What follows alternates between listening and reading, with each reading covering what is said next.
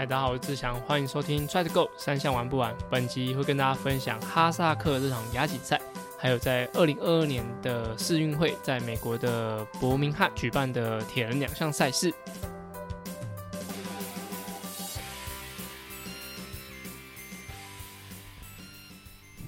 大家好，我是志祥，欢迎收听 Try to Go 三项玩不完周四的子节目，原本为 Try 亚铁人三项频道的内容，目前整合为 Try to Go 三项玩不完周四的节目。希望把资讯统一在同一个 podcast，让更多喜欢铁人三项、想了解铁人三项的人都可以来这边收听。那在节目开始之前呢，有个警语，就是在昨天我们我自己的粉砖上，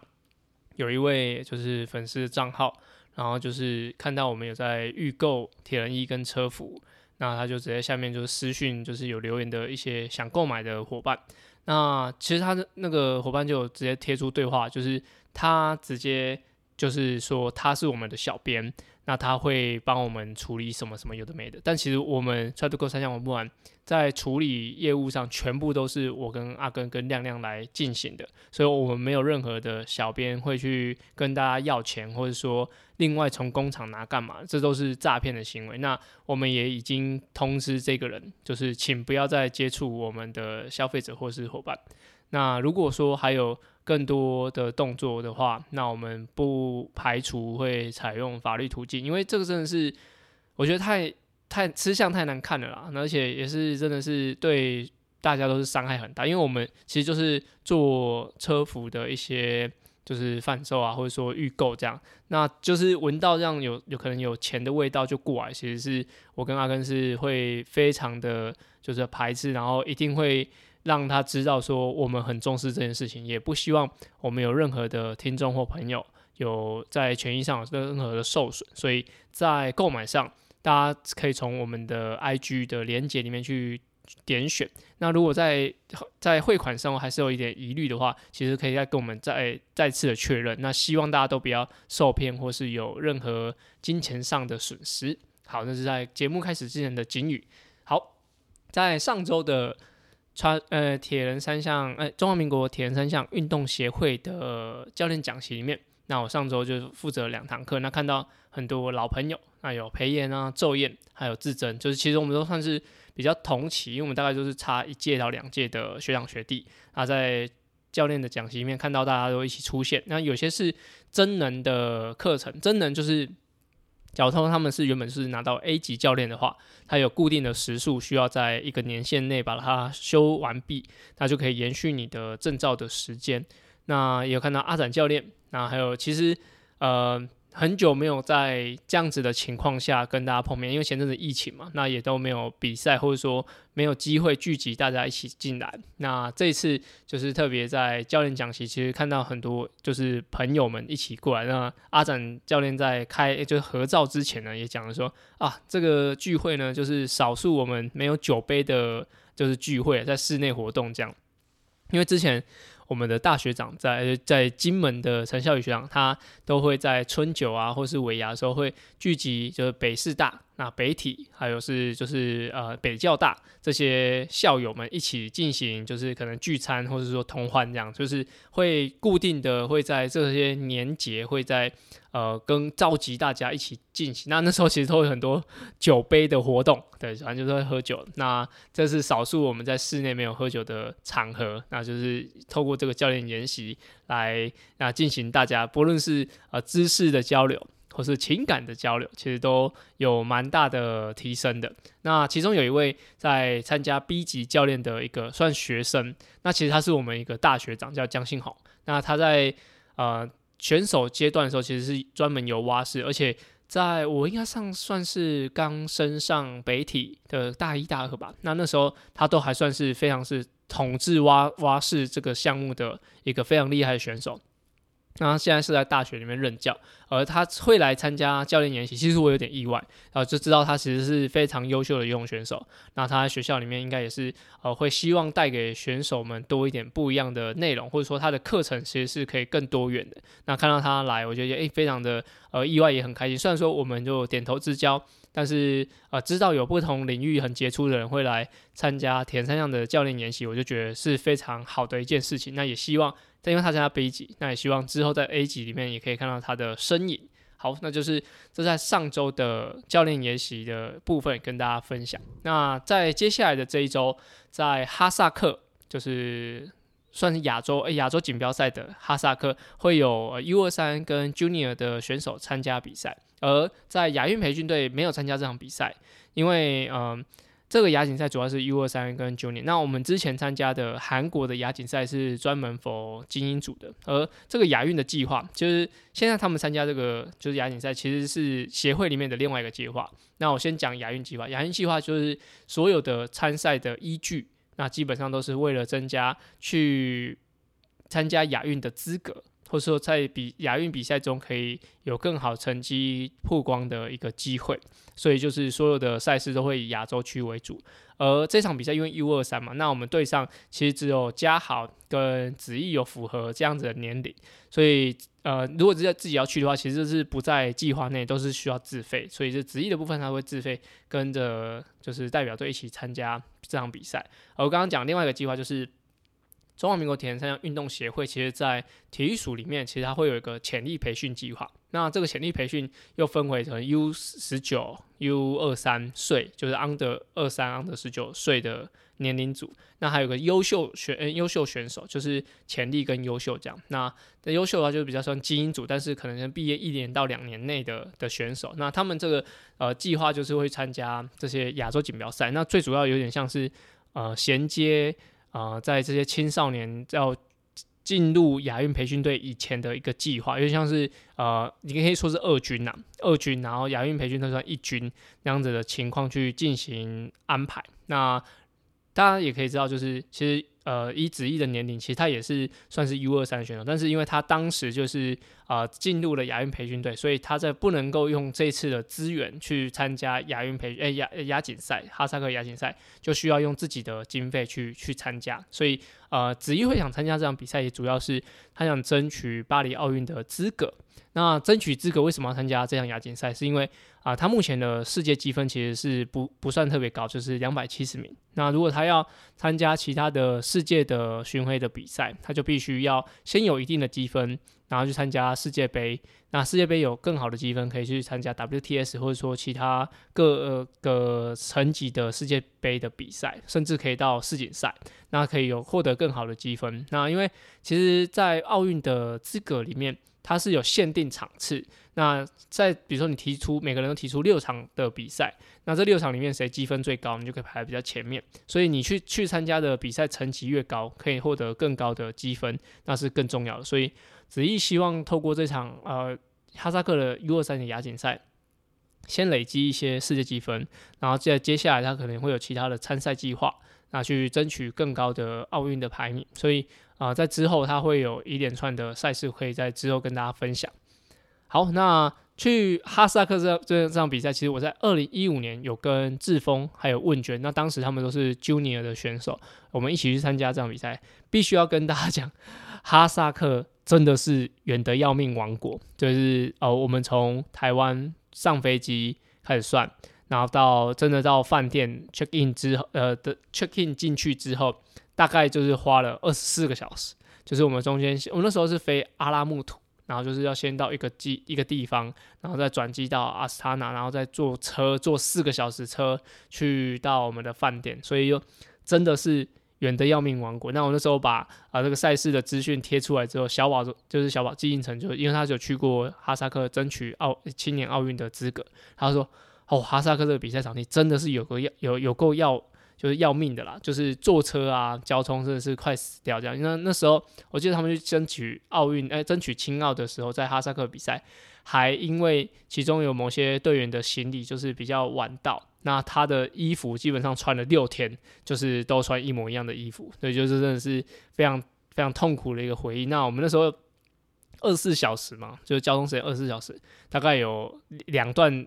飞机就大概要等八个小时左右，就是真的是耗很多时间在呃飞机跟飞机的衔接，所以其实是哈萨克其实不是那么的 呃，我觉得那么友善。那这一次他们去参加的比赛场地叫 Charleston Park，那就是一个哈萨克专门在铁人三项的一个公园。那哈萨克在大概是二零零六年左右的时候，其实有一个叫 Gag 的非常厉害的选手，我不我不确认他呃不确定他的呃国籍是不是本来就是哈萨克，也许是转籍进来或是之类的，或是他本来是欧洲啊，有的没的。那但是他当时是有在，就是当时叫 ITU ITU 的 Championship 里面拿过世界冠军，所以在哈萨克的选手里面，包含在二零一八年的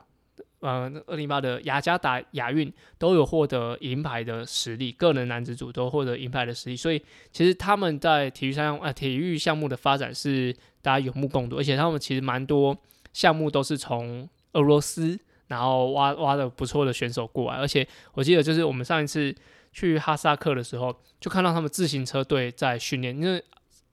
哈萨克的自行车队就是那个很有名的阿萨纳车队，那是应该是他们航空公司的车队。那他那个路线很，应该说他们训练的方式，我觉得非常非常特别。就是我们在高速公路上大概有六线道吧，应该有六线道，然后是这是单向哦，然后双向有十二线道，那你就看到。呃，有很多汽车，那上面就架了很多脚踏车。那选手大概就是分个五六批，然后每个都是一个大集团，大集团可能有三四十个人，啊就是五六批的的选手，然后他进行就是很长距离的训练，就是大家轮车啊，干嘛？所以光是我不确定他们那个呃选手的层级是不是国家队，但是光是那一场训练还不确定有没有其他地方的的训练，或者说在海外训练的选手。那场训练应该就有两百个选手，然后汽车应该就有五六台，应该有至少有应该七八个队职员才在管理这个赛，就是训练而已。那这是那个规模呢，就是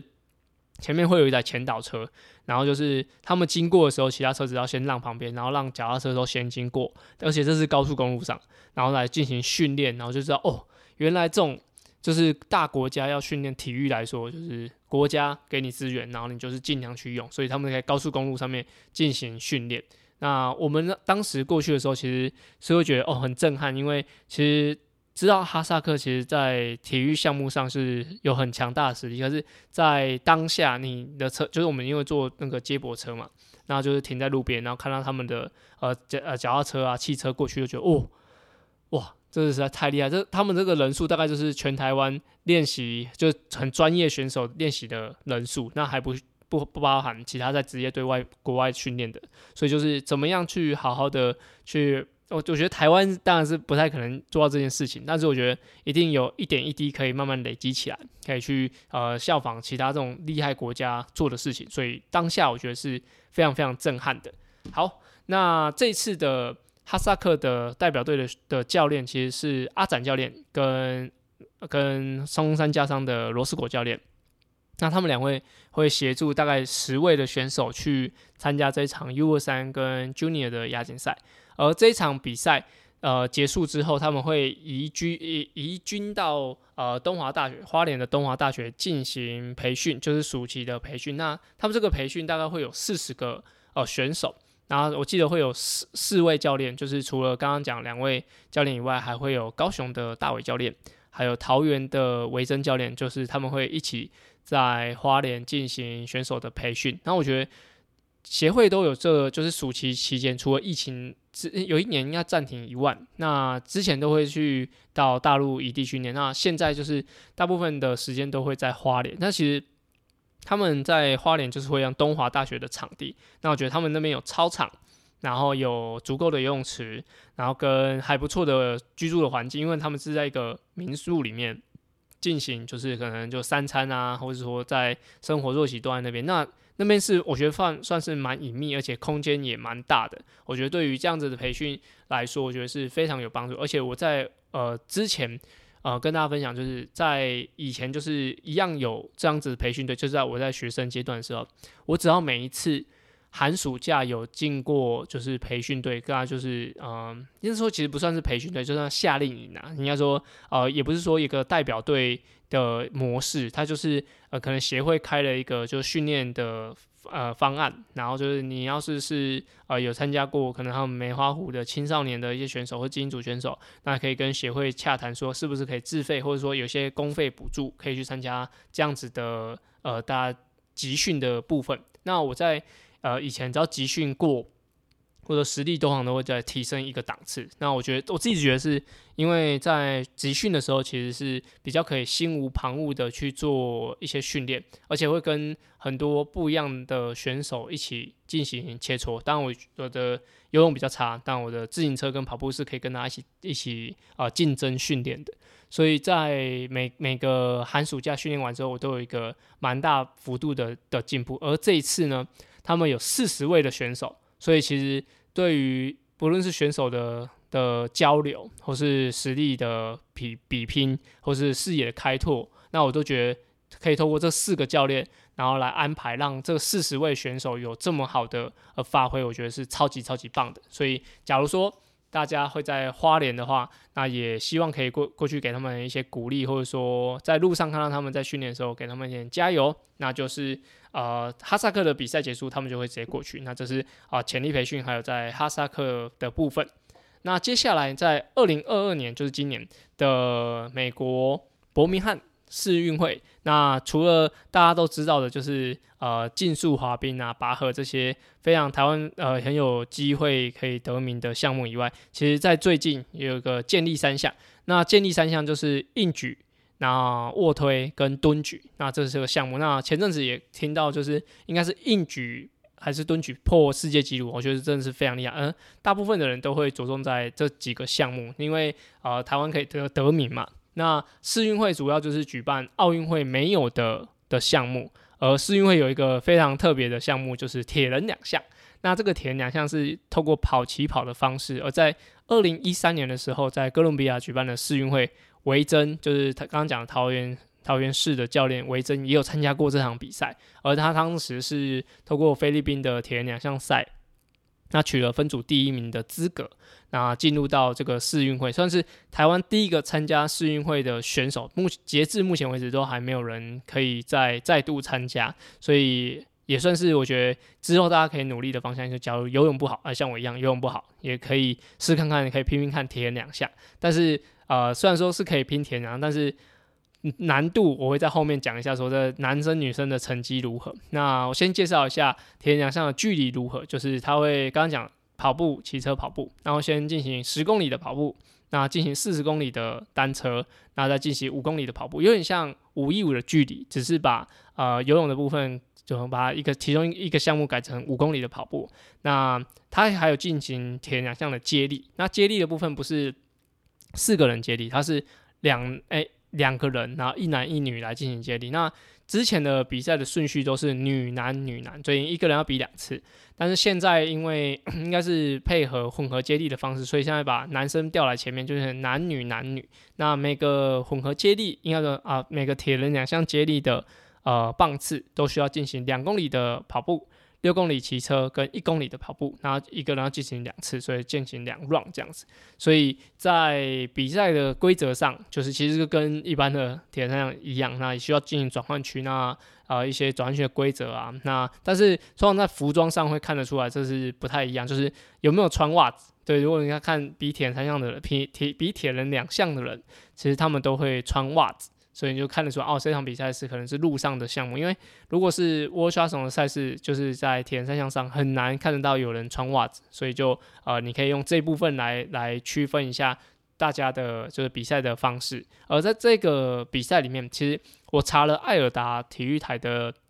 节目表，好像是没有铁人两项的转播，但也希望在 World s h a 的直播上是可以看得到这场赛事。那后续如果有一些赛事的资讯也会跟大家分享，而我再要讲一下，就是这场比赛，就是如果你要参加世运会，需要有什么样的能力？那我先讲，就是在二零一三年的哥伦比亚的女子组的冠军，就是日本非常知名的名将上田兰，那他是负责，呃，他他是获得女子组的冠军。那他当时的呃十 K，就是刚刚讲十 K、四十 K 跟五 K 嘛，十 K 的跑步他跑了三十五分零七秒，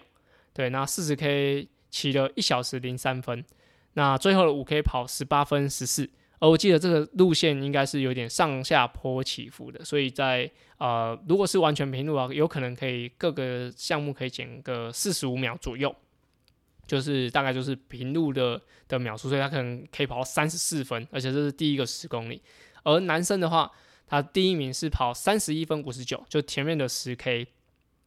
而在第二个就是进行到四四十公里单车的时候，他骑五十三分五十二，而我在数据上看来，就是他应该是单飞的，因为他的第二名、第三名大概都是骑五十五分左右，所以他应该是在自行车进行逃脱，他赢了一分多钟，但是他的最后的五 K 只跑了十七分十七。虽然说账面上没有很快，但是记得说他前面是独推出来，然后加上这个路线是有点上下坡，所以就有可能呃他自己五 K 的实力应该也都是在十五分以内，所以就这样子可以给如果说啊游像我一样游泳不好的选手想要转铁人两项的话，你该要怎么样去准备你的赛事的强度？那呃之后也许在全民运动会，因为台湾的话像奥呃国际上的话。奥运的项目以外的就叫世界运动会，那台湾就是全国运动会以外会有个叫全民运动会，那全民运动会有可能会有这个项目，但目前都还没有看到就是举办的消息。但是全民运动会基本上就是像世运的项目，所以也有可能会有就铁人两项。所以假如说你是骑车呃游泳哎跟着跑步。骑车、跑步比较能力比较好的人，也许可以试看看，就朝这个方向迈进。那台湾有蛮多铁人三、铁人两项的赛事，像我记得八月就会有大脚大脚丫的的赛事，那也蛮推荐给就是还不太会游泳的人参加。所以就哎，你可以试试看看，你离世运会的就是那个水准差了多少。那也希望。接下来我们还有其他人可以参加世运会的这个项目，那之后的成绩也会在我自己的粉钻或者在 Try to Go 三项玩不完的周四节目跟大家分享。好，那前面讲完哈萨克跟伯明翰的呃世运会之后，要进入我们下一个单元，叫做。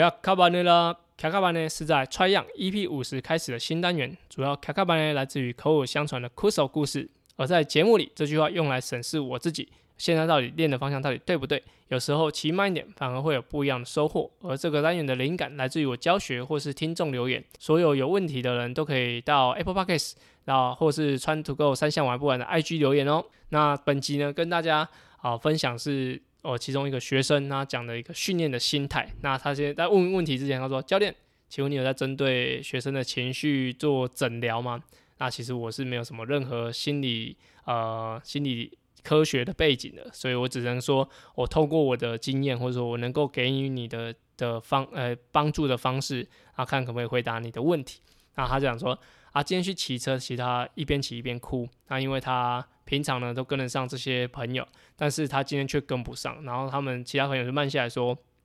哎，那你是状况不好吗？哦啊，没关系的，大家都有状况不好的时候，然后就狠心的就骑走了。那其他就在想说，到底在为什么会变成这样？那怎么感觉好像都没有进步？那像这样的情况，就是 原本跟得上，但后来跟不上，我觉得呃，蛮大的原因都需要在怪在教练身上，就像我我我怪在我身上，就是因为他。呃，前阵子都有准备其他的项目，像游泳或者是跑步啊，游泳居多。那这次的单车可能跟不上他原本跟得上的强度，所以我觉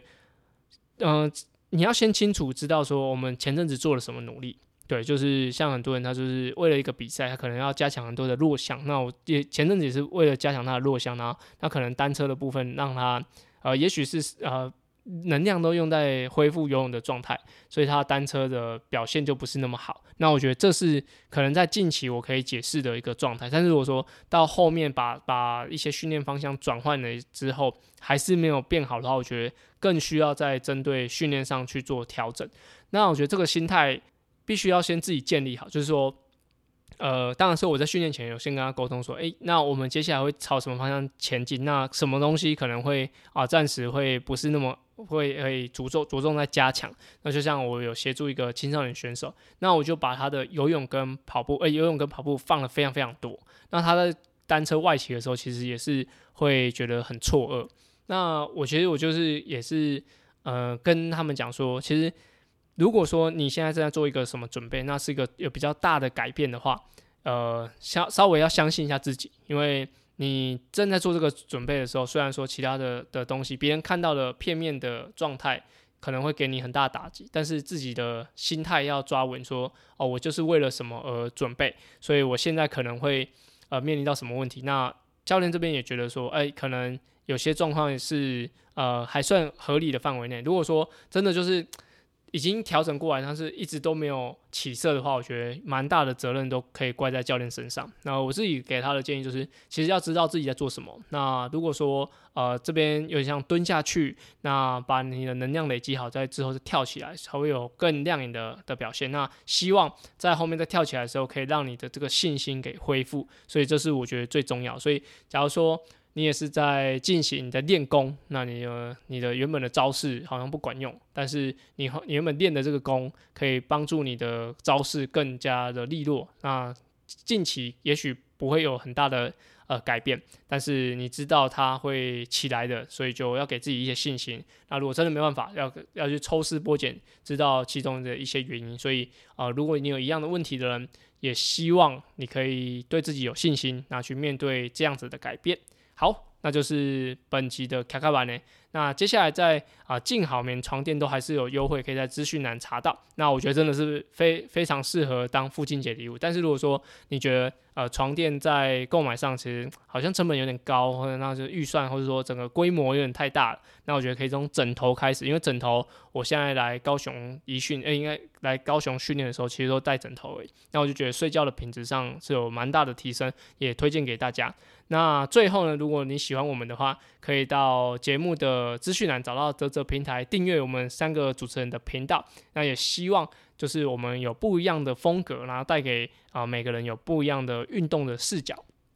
那最后呃下一周呢会有一个啊不同周期性训练的安排，那是我之前已经呃停一段时间都跟大家分享训练的内容，但是最近会做一个就是不同周期性训练的安排来跟大家讲一下。如果一些不一样的方式来进行安训练的安排，哦，希望给大家有不一样的可能思想的冲击。那最后，假如说你要购买我们的商品的话，请确认就是不要被诈骗给迷惑了。那如果有任何呃有疑，感觉有怀疑有点诈呃诈骗的情况，也欢迎跟我们说。那我们就下周见喽，拜拜。